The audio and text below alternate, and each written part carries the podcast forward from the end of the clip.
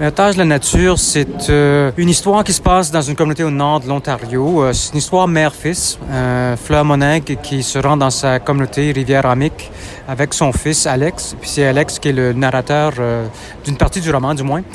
Et euh, il retourne dans cette communauté, donc, euh, puis euh, qui est menacée, c'est-à-dire qu'il y a une exploitation forestière qui a lieu, et puis il y a une partie de la forêt euh, qui euh, comprend des dunes, euh, des dunes qui sont sacrées pour la communauté autochtone, autochtone de, cette région-là, qui s'appelle l'Esprit des Sables.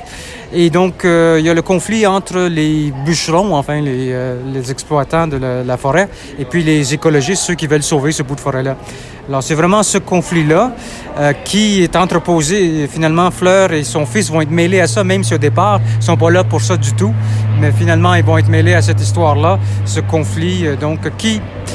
Finalement, un roman, c'est une interrogation. C'est, euh, ça, ça interroge le lecteur à se poser la question euh, où, où- jusqu'où est-ce que vous iriez pour sauver la nature?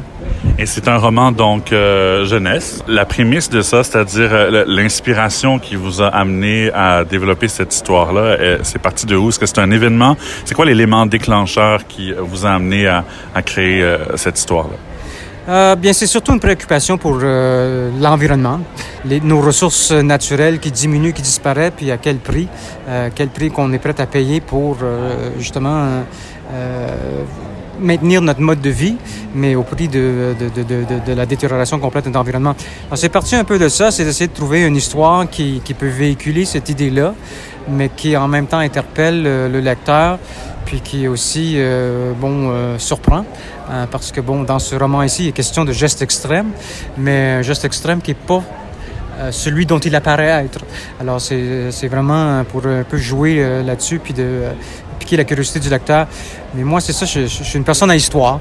Alors, euh, je trouve souvent euh, une histoire comme ça. J'avais l'idée de cette, euh, ce, ce, cet événement qui a eu lieu autour d'une prise d'otage.